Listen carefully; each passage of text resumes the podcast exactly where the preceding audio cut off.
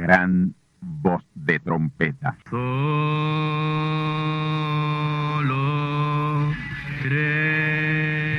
Saludos amigos y hermanos radioyentes. Están ustedes en sintonía con la audición radial Gran Voz de Trompeta, con el mensaje final de Dios al mundo, a la iglesia y a su pueblo escogido. Esta es la voz de Dios, proclamando el mensaje del Evangelio del Reino, o Evangelio eterno, a todos los que moran en la tierra, en el cumplimiento de Apocalipsis capítulo 14 y verso 6. Este es un mensaje de alerta y de apercibimiento ante los eventos proféticos del fin del mundo que ya han comenzado. No es que viene el fin del mundo, es que ya comenzó. Y en esta audición radial ustedes se mantendrán bien informados y apercibidos sobre cómo asegurar la salvación y la vida eterna, que es lo importante ante tales eventos. A continuación, ustedes escucharán no un mensaje doctrinal ni dogmático, sino la pura palabra de Dios, probada con las escrituras, la verdad como la verdad es, pues conoceréis la verdad y la verdad os libertará.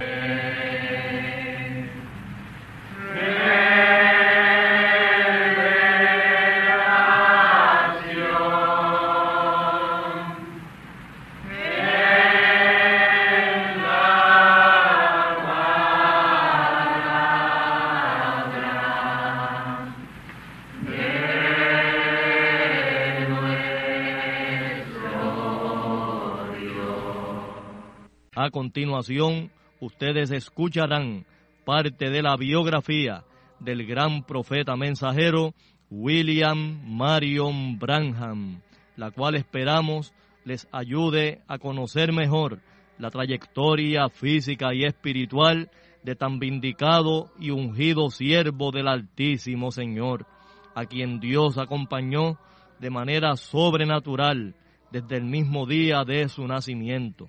Así que tornaos conmigo a la palabra del Señor para la conferencia especial de esta ocasión, a cargo del pastor asociado del Templo del Tabernáculo del Testimonio, Candelario Branham, vuestro amigo, hermano y servidor en Cristo el Señor, José Osvaldo García Ortiz.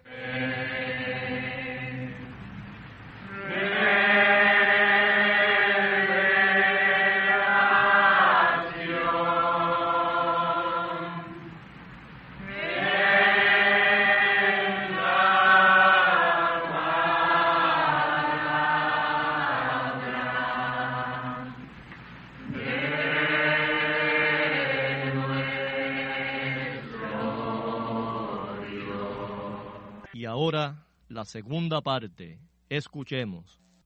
Luego de ese mensaje titulado Y no conoces, el profeta mensajero Branham predicó el mensaje Cristo revelado en su propia palabra.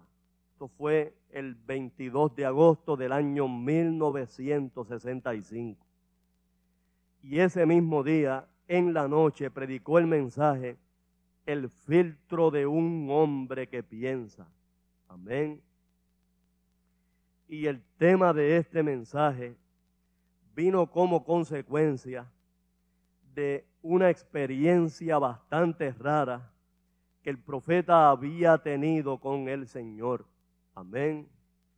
Pues resulta que esa misma semana, unos cuantos días antes del profeta predicar este mensaje, se encontraba caminando por el bosque allí en el estado de Indiana, muy cerca del área en donde habían sido habladas a la existencia las ardillas. La creación de las ardillas por la palabra hablada. Gloria al Señor.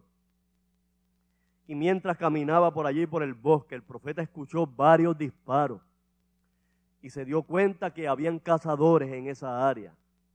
Y él para evitar que alguno de estos cazadores lo confundiera con un animal y le disparara, bajó a un área donde hay un arroyo, un pequeño río que bajaba de la montaña.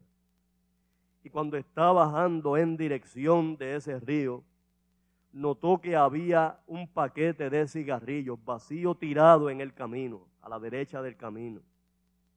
Y él le pasó por el lado, no le prestó mucha atención. Al pasarle por el lado, sintió la voz de Dios. Amén. Que le dijo, vira para atrás y recoge ese paquete de cigarrillos. A él le estuvo raro que Dios le dijera eso, porque ustedes saben la experiencia que había tenido cuando era niño, a los siete años de edad, cuando Dios le habló desde el torbellino y le dijo que no bebiera, no fumara. Y él, aunque había intentado varias veces en su niñez de fumar, cada vez que lo intentaba, el mismo torbellino que le había hablado, amén, en aquel árbol de álamo le tumbaba el cigarrillo de la mano. Por eso él era muy renuente a tomar algo así en sus manos. Y no lo hizo y otra vez Dios le habla y le dice, mira hacia atrás y recoge esa, esa cajetilla. Con todo y Dios habérselo dicho dos veces, el profeta rehusaba a tomar la cajetilla y lo que hizo fue que se agachó para leer un anuncio que estaba impreso en la cajetilla. El anuncio decía, el filtro de un hombre que piensa y el gusto de un hombre que fuma. Al profeta le pareció, ¿verdad?, eh, algo contradictorio, un anuncio como ese, porque para empezar, el hombre que piensa no fuma. Porque si verdaderamente piensa en el daño que hace el humo del cigarrillo a las vías respiratorias, a los órganos, ¿verdad? de respiratorios que son tan importantes. Miren, el aire es lo más indispensable para la vida humana. Y si usted le echa el aire, lo más indispensable, ya lo echa contaminado, ¿cuánto puede durar una persona así? Amén. Contaminando, enfermando esas vías respiratorias. Y por eso fue que Dios desde niño le advirtió que no se contaminara, que no deshonrara su cuerpo, que no fumara, que no bebiera. Amén. Porque todas esas cosas hacen daño al cuerpo humano, que es el templo del Espíritu Santo. Oh, bendito el nombre del Señor. Dios no hubiese podido morar en el profeta si él llega a ser una de estas cosas. Por eso Dios lo guardó y Dios evitó que se contaminara. Gloria al Señor. Ahora, hermanos, lo que Dios quería era que el profeta leyera ese anuncio en, o propaganda en la cajetilla, porque realmente sí hay un filtro para el hombre que piensa, y ese filtro es la palabra de Dios. Amén. Y la razón es porque la palabra es Dios. Y Dios no es un mixturador, sino un separador. Y a través de su palabra Él separa lo que es de lo que no es. Amén. ¿Para qué es que usted le pone un filtro al agua? Amén. Para filtrar el agua y retener en ese filtro las impurezas, Los sedimentos, las partículas que pueden eh, venir en el agua y que contaminen su cuerpo. Pues de la misma manera, mis hermanos, la palabra de Dios es el filtro más perfecto que pueda haber. Gloria a Dios. La palabra es la que separa al creyente del incrédulo. La palabra es la que separa la falsedad de la, de la verdadera palabra de Dios. Oh, gloria al nombre del Señor. Y a raíz de este anuncio es que el profeta predica este mensaje bajo este tema. El filtro de un hombre que piensa. Gloria al Señor. Y luego de ese mensaje, el profeta predicó el 29 de agosto del año 1965 el último mensaje de su ministerio profético y mesiánico en el tabernáculo Branham en Jeffersonville, Indiana, que fue el mensaje titulado El Edén de Satanás. Y es en este mensaje donde el profeta revela la cruda realidad que vive el sistema denominacional. Amén. Y es que a quien verdaderamente se adora en esas iglesias denominacionales no es a Dios, sino al diablo. Por eso Él ha establecido su Edén en la misma iglesia. Amén. Desde la tercera edad de la iglesia gentil, la edad de Pérgamo, el diablo mudó su silla o trono a la iglesia. Porque ustedes saben que en la segunda edad había traído una tremenda persecución, un baño de sangre terrible sobre la iglesia verdadera pero mientras más la perseguían, más se convertían al Evangelio. Y ahí, en vez de perseguir a la iglesia, lo que hace es que se une a ella. A través de aquel emperador Constantino, muy astutamente unió a la iglesia con el Estado que la perseguía. Y desde entonces, el diablo ha mantenido su silla o trono en la iglesia. Amén. Y es por eso que en este tiempo final, el llamado que Dios está haciendo a su simiente es a salir de Babilonia. Y Babilonia es todo sistema organizado, todo sistema eclesiástico, llámese como se llame. No importa que se llame la iglesia de Cristo o la iglesia de Dios. Si es un sistema, es parte de Babilonia. Por eso es que le llama Babilonia la Grande. Amén. Oh, bendito el nombre del Señor. Ahí en Apocalipsis capítulo 18 y verso 4 aparece el llamado que Dios está haciendo. Amén. Y que lo hará pública y mundialmente en ese gran avivamiento de los truenos.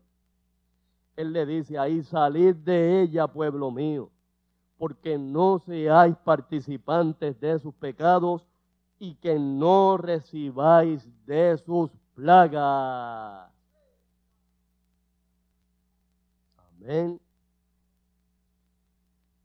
Así que el llamado de Dios, amén, a su simiente, a los hijos que Él tiene dentro de esas iglesias denominacionales, católicas, protestantes, evangélicas y pentecostales, es a salir de ahí. No es a quedarse en ellas, es a salir de ellas. Y ese será el más grande éxodo en la historia del Evangelio. Ese será el éxodo millonario de una compañía que según Apocalipsis 7.4, amén, perdón, Apocalipsis 7:9, nadie podía contar. Gloria al nombre del Señor. Dios está llamando a su, a su pueblo, a su simiente, a salir de ahí, todo sistema babilónico, porque Él aborrece eso, mis hermanos. Babilonia significa confusión y Dios no es autor de confusión. ¿Dónde fue, yo les pregunto, dónde fue que se levantó la antigua Babilonia? ¿Acaso no fue en aquel mismo valle de Mesopotamia, entre los ríos Éufrates y Tigris, donde aquel malvado Nimrod, un cainita, un descendiente puro de la serpiente, edificó la torre de Babel? Y que Dios les confundió las lenguas para que no la siguieran edificando. De hecho, la palabra Babilonia se deriva de Babel. Amén. Y Babel o Babilonia significa confusión. Y eso es lo que Dios hace en este tiempo final, llamando a sus hijos a salir de la confusión. Y eso es lo que impera en esos sistemas denominacionales, llámense como se llamen, confusión. Dios está desde ya llamando a sus hijos, a su simiente, a salir de la confusión. Y venir a la verdad de su palabra, al verdadero evangelio, al verdadero mensaje de salvación. Oh, gloria al nombre del Señor. Así que con ese mensaje, el Edén de Satanás, el profeta terminó la predicación en el tabernáculo Branham en Jeffersonville, Indiana, y no regresó más. Su ministerio terminó en la costa oeste de la nación. De ahí, como dije, el profeta se movió al oeste de la nación y el 11 de septiembre de ese año 1965 y en Phoenix, Arizona, el profeta predicó el mensaje titulado El poder de Dios para transformar. Miren qué tremendo tema, mis hermanos, y qué tremendo mensaje. Gloria a Dios. Y luego, el domingo 19 de septiembre de ese año, predicó en Tucson, Arizona, el mensaje titulado Sed. Amén. Y fue en esa semana donde el profeta tuvo las últimas experiencias sobrenaturales de su gran ministerio. Gloria al Señor. Y que culminaron con su sanidad. Amén. Oh, gloria al Señor. Esto ocurrió entre el lunes 20 de septiembre y el miércoles 22 de septiembre. Amén. Y se las quiero relatar, mis amados hermanos, porque estas fueron las últimas experiencias sobrenaturales que tuvo el profeta en su gran ministerio. Que como ya hemos visto, mis amados amigos y hermanos, comenzaron prácticamente desde el mismo día de su nacimiento. Suena un tanto irónico que un hombre que oró por miles y miles de personas en sus campañas dentro y fuera de la nación norteamericana y que fueron sanadas inclusive hasta de enfermedades terminales, personas que ya los médicos habían desahuciado, personas con padecimientos de cáncer, y eran sanados por el poder de Dios. Y sin embargo, el profeta sufría de un padecimiento estomacal era algo terrible, mis hermanos. Amén. Él sufría mucho ver personas en la fila de oración, moribundas, ¿verdad? Personas desahuciadas y él con ese fuerte dolor que casi no lo podía aguantar y no podía ser sanado de ello. Él continuamente le pedía a Dios que se lo quitara y cada vez que le pedía, Dios le decía, el don que tú tienes no es para ti, sino para otros. Gloria al Señor. Y es que mis hermanos, Dios puso esto en la vida del profeta como contrapeso, para que al profeta nunca se le fueran los humos a la cabeza, ni se llenara de orgullo, ni se engrandeciera por motivo de las muchas sanidades que ocurrían en su ministerio. Así que con el hermano Branham sucedió prácticamente lo mismo que pasó con el apóstol Pablo. ¿Recuerdan ustedes que Pablo en segunda de Corintios capítulo 12 y verso 7 habla de un aguijón que él tenía en la carne y que Dios se lo había permitido para que él no se levantara descomedidamente. Amén. Y saben ustedes quién era ese aguijón? Era su mujer, su esposa. Que una vez él recibió el llamado de Dios y la conversión, se convirtió en una enemiga acérrima de él. Amén y Dios le permitió ese aguijón para que él no se elevara, no se llenara de orgullo, siendo Pablo un hombre con una revelación tan amplia. Gloria al nombre del Señor. Por eso él dice ahí en 2 de Corintios 12, 7 y cito, y porque la grandeza de las revelaciones no me levante descomedidamente, me es dado un aguijón en mi carne, un mensajero de Satanás, que me abofete para que no me enaltezca sobremanera. Pues mis hermanos y mis amigos, eso mismo sucedió con el profeta mensajero Branja. Sabiendo Dios que en su ministerio ocurrirían tantas sanidades, tantos milagros, inclusive la resurrección de nueve personas en su ministerio. Amén. Para que el profeta no se exaltara ni se le fueran los humos a la cabeza, él le permitió este padecimiento estomacal que lo tuvo prácticamente toda su vida. Desde los siete años de edad comenzó a padecer de él. Amén. Y es por eso que en las campañas él siempre le daba toda la gloria a Dios. Y él le decía a las personas que no era él quien le sanaba, sino el Señor Jesucristo. Él decía, no fui yo quien le sanó, yo soy un pecador salvo por gracia. Él siempre le dio toda la gloria a Dios. Gloria al Señor. Pues mis hermanos, en algún momento Dios tenía que sanarlo. Y esto ocurrió, como dije, estando el profeta en Arizona en ese fin de semana del mes de septiembre del año 1965. Gloria a Dios.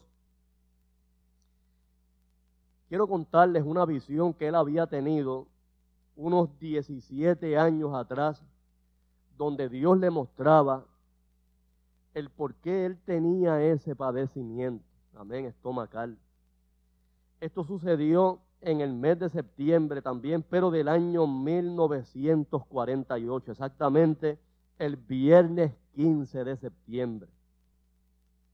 El profeta había hecho una cita para visitar la clínica de los hermanos Mayo en Rochester, Minnesota, para poder averiguar qué era lo que eh, producía ese padecimiento, ese fuerte dolor estomacal. Y él sentía, cuando este dolor se agudizaba, una sensación de agua grasosa y caliente saliendo a través de su boca. Y eso era, algo horrible, ese padecimiento. Él estuvo desde ese día viernes 15 hasta el domingo 17 eh, siendo examinado, le hicieron toda clase de pruebas, todos los exámenes habidos y por haber para encontrar qué era lo que producía ese padecimiento. Y luego de hacerle todas las pruebas, eh, los médicos que lo examinaron le dijeron que la razón de su padecimiento era algo hereditario por motivo de la mezcla de raza de sus padres. Su papá Charles Branham era de origen irlandés y su mamá, Ella Harvey, era de origen de los indios. Ella pertenecía o era descendiente de los indios Cherokee. Y esa combinación de un padre irlandés con una mujer india hizo que el hermano Branham fuera mestizo y que por eso padeciera del estómago Ahora, hermano, esta es una explicación no tan convincente porque si esto fuese así, los demás hermanos del hermano Branham también eran mestizos. Y por consiguiente debían padecer de lo mismo que padecía el profeta. Y ninguno de ellos tenía ese mismo padecimiento que él tenía. Así que esta eh, eh, no era una razón válida, mis hermanos. Pero ustedes saben, médicos al fin tienen que salir con algo, ¿verdad? Para justificar las enfermedades. Así que mis hermanos, cuando le dieron el resultado de, estas, eh, de estos análisis, de todas estas pruebas, ese mismo día, domingo 17 de septiembre, el profeta le pidió al Señor en desesperación que, ¿verdad?, le, le, le revelara verdaderamente qué era lo que él estaba padeciendo y por qué por tanto tiempo llevaba padeciendo eso, prácticamente de los siete años de edad. Amén.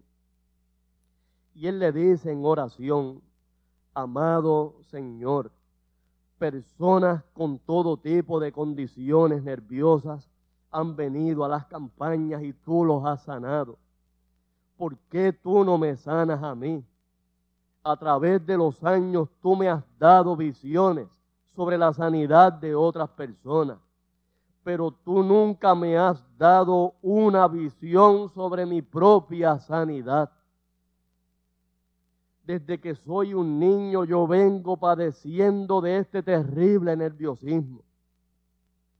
Ahora mis fuerzas se me han ido. Ya no puedo sostenerme para creer tu palabra de sanidad por mí. ¿Qué va a suceder conmigo? Le decía el profeta en oración al Señor. Y tan pronto terminó esa oración, cayó en una visión. Esto fue en el 1948, hermano, 17 años atrás. Y en la visión, el cuarto de, los, de verdad de hospedaje donde él estaba eh, allí haciéndose esos exámenes, cambió completamente y de pronto el profeta se encontraba en el bosque, frente al tronco de un árbol, y estaba contemplando un niño como de unos siete años de edad. Estaba parado frente a ese tronco. Amén. El niño le pareció conocido y cuando se acercó para ver quién era, era él mismo. Cuando él tenía siete años de edad, que fue el momento en que empezó a padecer del estómago. Amén. El niño estaba parado mirando en el tronco del árbol una ardilla que se había metido en un hueco de ese tronco. Amén. Y el profeta, como era cazador, prácticamente toda su vida la había pasado en los bosques, ¿verdad? Y en esas montañas de Estados Unidos. Quería explicarle al niño cómo era la manera de sacar una ardilla del tronco de un árbol o de un árbol era tomando un pedazo de madera o una vara y frotando sobre la corteza del árbol y ahí ellas salen huyendo inmediatamente. Y cuando se disponía a explicarle al niño, amén, el niño se desvaneció y se encontró él mismo a esa edad en que le estaban practicando estos exámenes parado frente al árbol. Amén. Gloria al Señor. Recordemos que esto es una visión, mis amados hermanos. Gloria a Dios. Cuando él se, agacha para mirar el lugar donde se había metido la ardilla, ahí ella se asomó por el hueco por donde se había metido. Y el profeta notó que era bien pequeñita, parecía más una comadreja que una ardilla. Y se notaba que había en los ojos, parecían dos botoncitos en los ojos de la ardilla, había mucha maldad. Él dice que se veía horrible, había mucha maldad en ese animalito. Y lo estaba mirando directamente. El profeta no tenía su rifle con él. Y él pensó, si esta ardilla llega a saltar sobre mí, estoy vulnerable, no tengo con qué defenderme. Lo único que tenía en su bolsillo era una navaja, un cuchillo. Pero él dice, si yo hago algún ademán para sacar el cuchillo, ella me va a atacar enseguida. Amén. Y sucede que mientras el profeta está mirando ahí esa ardilla, ¿verdad? Y pensando qué podía hacer para defenderse, escuchó una voz que era la misma voz del ángel del Señor, que le había hablado desde niño y le dijo estas palabras. Recuerda, solamente mide seis pulgadas de largo. Amén. Y allí el profeta inmediatamente metió la mano en el bolsillo, agarró el cuchillo, pero cuando lo hizo, la ardilla saltó sobre él cayó en uno de sus hombros, corrió hacia el otro y en un instante, en fracción de segundo, cuando el profeta iba a decir algo, la ardilla entró a su boca como una bala. No le dio tiempo ni siquiera al profeta de hablar. Y él sintió en la visión cuando la ardilla bajó hasta su estómago y empezó a morderlo por dentro. Amén.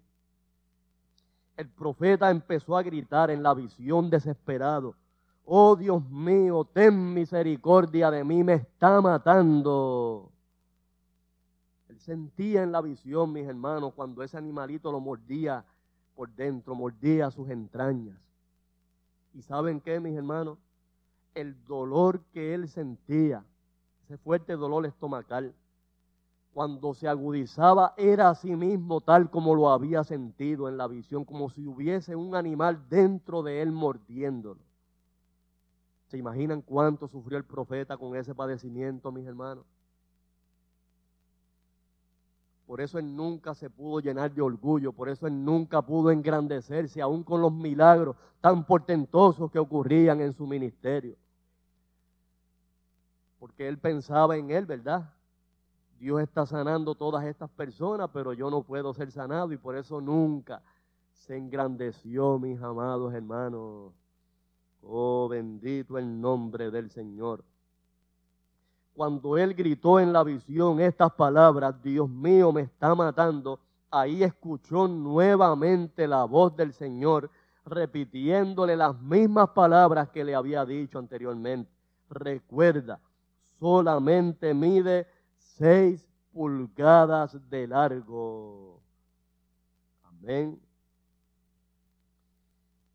El profeta trae una explicación en el mensaje titulado sobre las alas de una blanca paloma como la nieve, donde él explica lo que representan esas seis pulgadas.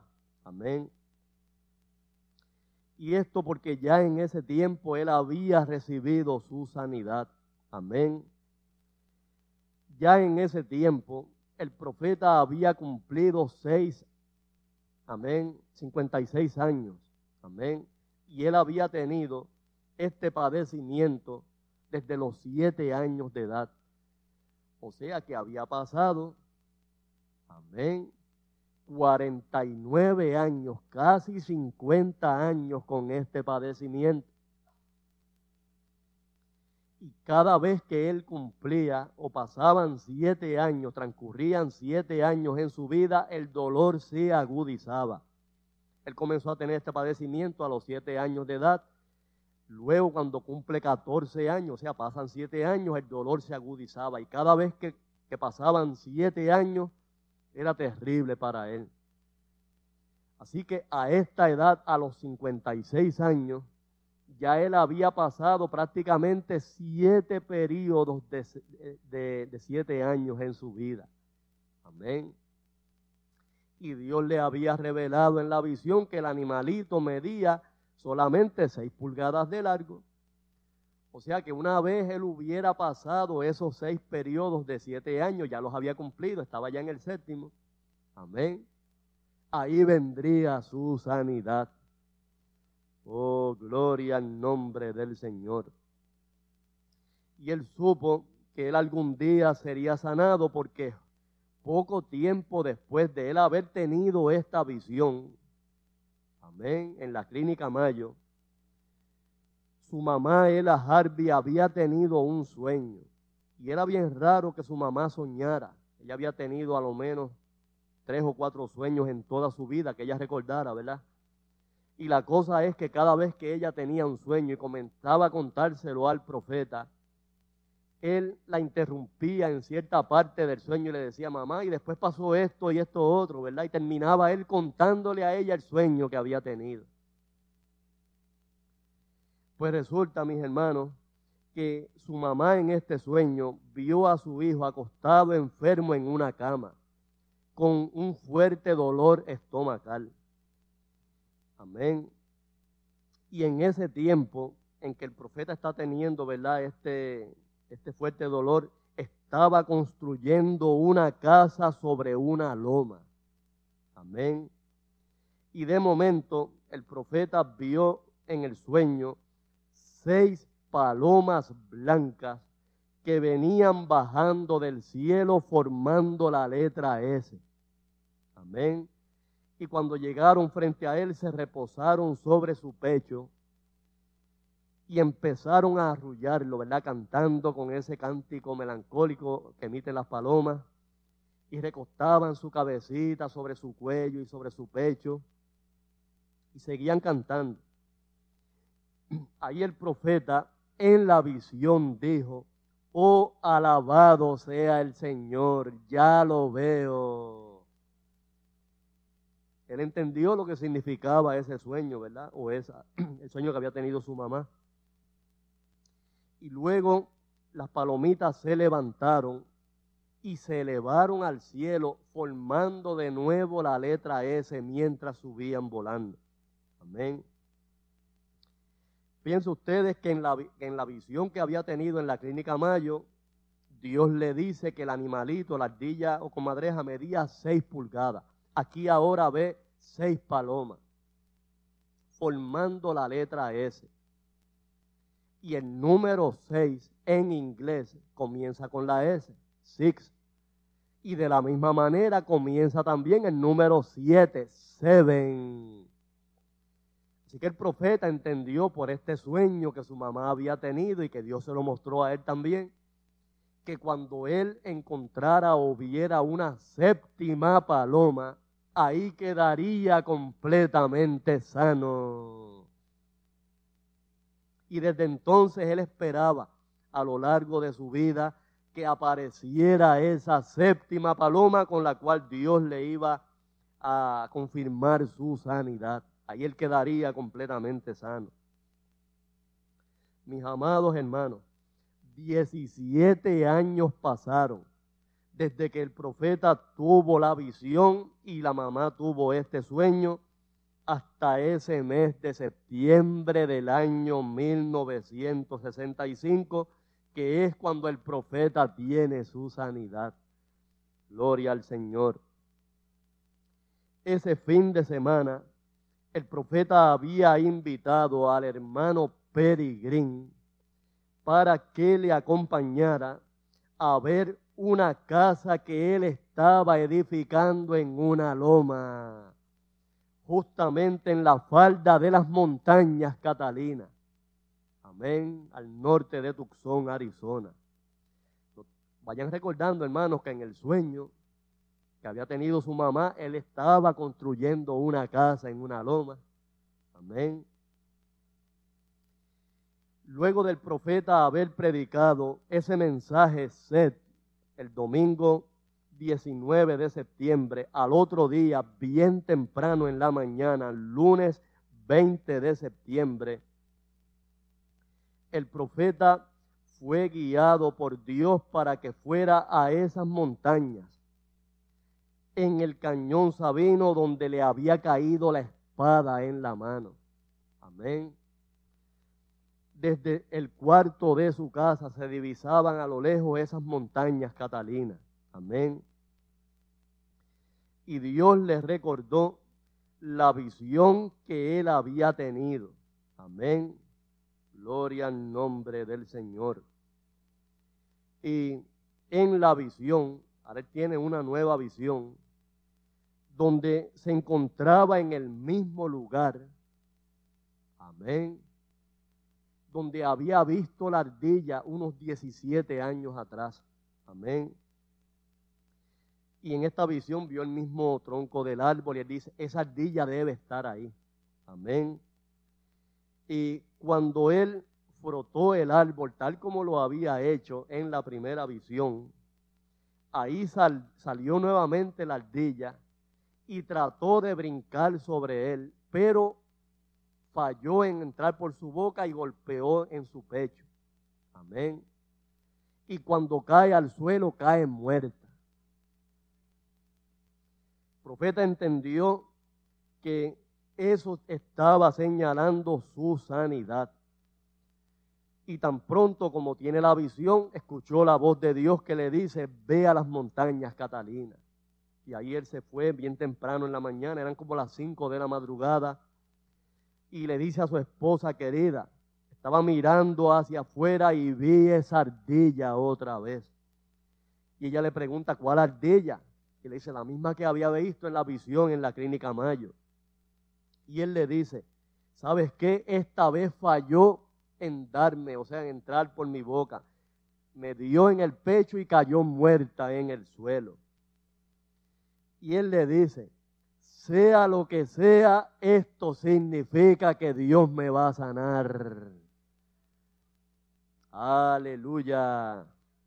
Gloria al nombre del Señor. Mis amados hermanos, cuando el profeta se dirigió a esas montañas catalinas, amén, él estaba caminando por esa área, que es un área bien escarpada, hay muchas rocas enormes, y es un área peligrosa donde hay muchos escorpiones, muchas serpientes venenosas, y esa área casi nadie la visita. Amén. Él estaba caminando por allí, era cerca del lugar donde la espada le había caído en la mano y oyó una voz que le dijo, esa es la espada del rey. ¿Lo recuerda, mis hermanos? Y cuando está caminando por ahí, en vez de ir al lugar directamente donde había caído la espada, sintió una voz que le dijo, ve hacia la derecha. Y cuando lo hizo, mis amados hermanos, era un sendero por donde caminaban los venados. Amén. Estaba tirada una ardilla en el suelo. Al parecer había tratado de brincar sobre unos cactus. Ustedes saben que son eh, una, unas ciertas matas que hay en los desiertos que tienen espinas. Y parece que falló en su salto y cayó sobre ellos y tenía unas cuantas espinas enterradas en el pecho, en su cabeza, como tres espinas tenía enterradas y murió al instante, estaba muerta allí en el piso. Amén. Y cuando él se le queda mirando, recordó la visión que Dios le había dado antes de llegar ahí, donde una ardilla había brincado sobre él, pero había fallado, golpeó en su pecho y cayó muerta al suelo. Y cuando está mirando ahí esa ardilla muerta, sintió la voz de Dios que le dijo, tu enemigo está muerto. Aleluya. Gloria al nombre del Señor. Y lo raro es que Dios le hubiera dejado esa ardilla para que él la viera. Normalmente cuando un animal muere en el área del desierto, enseguida vienen los buitres y las aves Ahora tiñosa y se los comen enseguida. Pero Dios había conservado esa ardilla allí para que él la viera y se diera cuenta que su sanidad ya estaba en camino. Oh, gloria al nombre del Señor. Al otro día, esto fue el lunes 20 de septiembre, al otro día temprano en la mañana, el profeta sintió la voz de Dios que le dijo que regresara a esa área de las montañas catalinas. Amén. Y cuando él está caminando por ahí, cerca de esa área donde había visto la ardilla el día anterior, ahí es que el profeta ve la paloma blanca. Y eso es bien raro, mis hermanos, que en un lugar tan apartado, tan desértico, pueda haber una paloma blanca. Amén.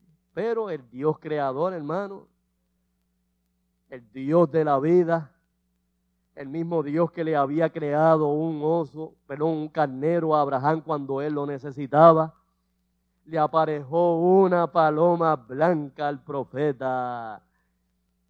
Gloria al nombre del Señor. Él se le quedó mirando, él pensaba que era una visión, se frotó los ojos, pero no era una visión, hermano, era algo real. Amén. Y él empezó a hablarle, era completamente blanca. Él le dice, palomita, ¿de dónde vienes? Amén. Y cuando él volteó la cabeza, notó que era una paloma tan blanca como la nieve. Amén. Lo único que tenía diferente eran sus patitas y su piquito, que eran color amarillo, pero todo lo demás, las alitas, todo era blanco, un blanco resplandeciente. Gloria al nombre del Señor. La palomita lo estaba mirando directamente. Gloria a Dios. Esto fue martes. Al otro día, miércoles 22 de septiembre, nuevamente sube a esas montañas catalinas por inspiración de Dios. Era el tercer día consecutivo. Y mientras él está con sus manos levantadas, colocadas eh, sobre unas rocas enormes allí en esas montañas, y sintió la voz de Dios que le dijo, pon tus manos sobre eso y ora. Amén.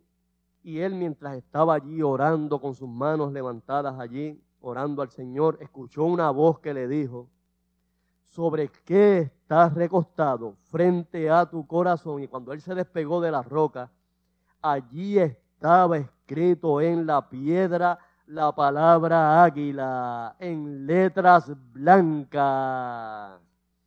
Oh, gloria al nombre del Señor.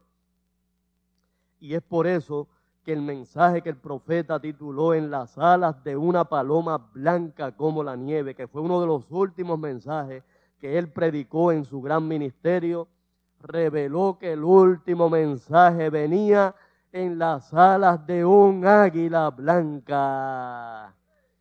Oh, gloria al nombre del Señor.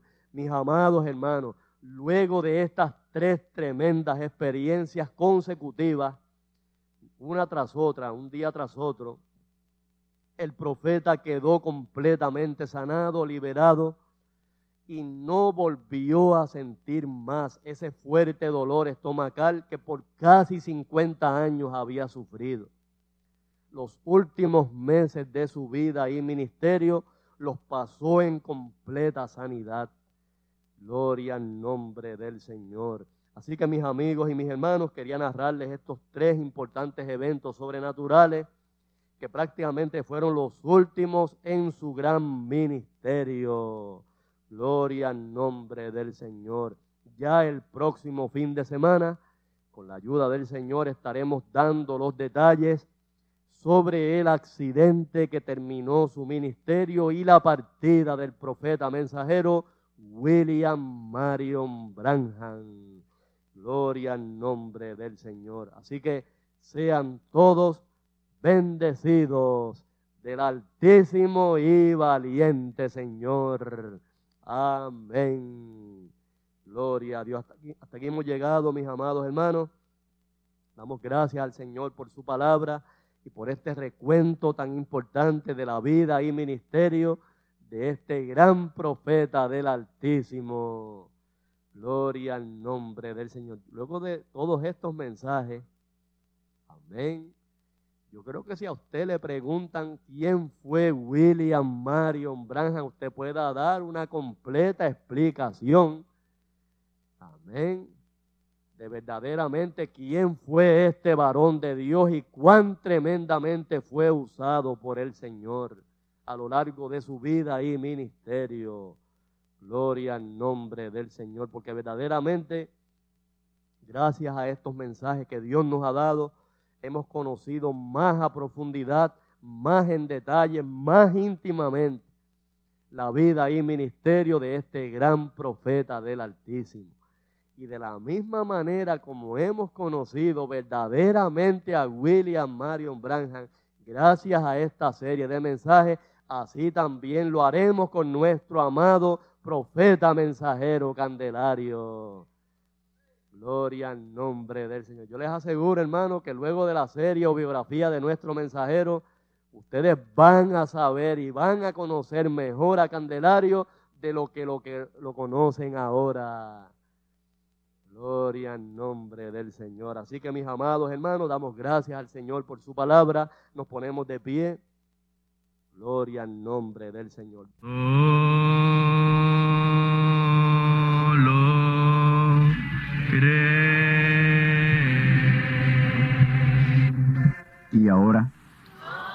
hemos llegado al momento de liberación por la palabra hablada. No por oración. No oramos por enfermos. Hablamos la palabra. Jesús nunca oró por un enfermo. Él dijo la palabra. Él habló la palabra. Y la palabra fue enviada. Y curó los enfermos. Resucitó los muertos. Limpió los leprosos.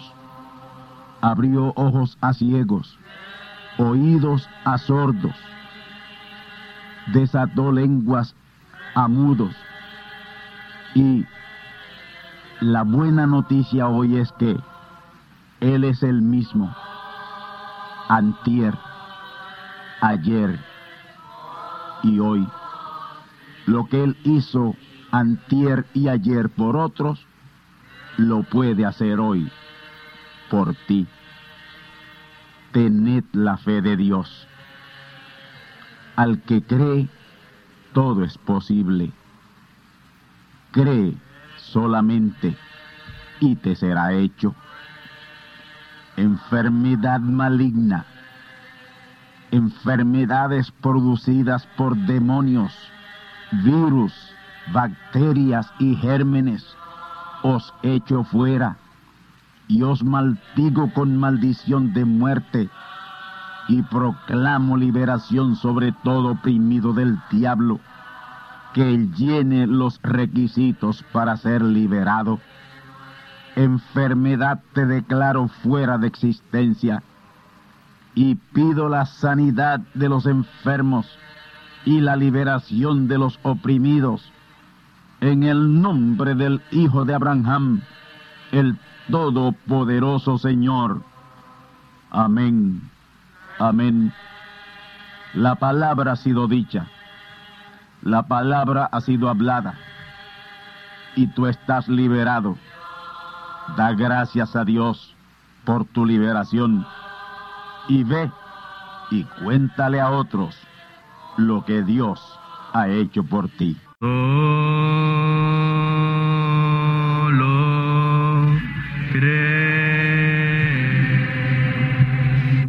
Amigos y hermanos radioyentes, han escuchado ustedes la audición radial Gran Voz de Trompeta. Y nuestra dirección postal es Gran Voz de Trompeta, apartado 1630, Canóbanas, Puerto Rico, 00729. Una vez más, Gran Voz de Trompeta, apartado 1630, 1630, Canóbanas, Puerto Rico, 00729. Les invitamos muy cordialmente para que escuchen estas conferencias proféticas y sean apercibidos ante los eventos del fin del mundo que ya comenzó. Les deseamos pues ricas bendiciones en Cristo el Señor. Amén.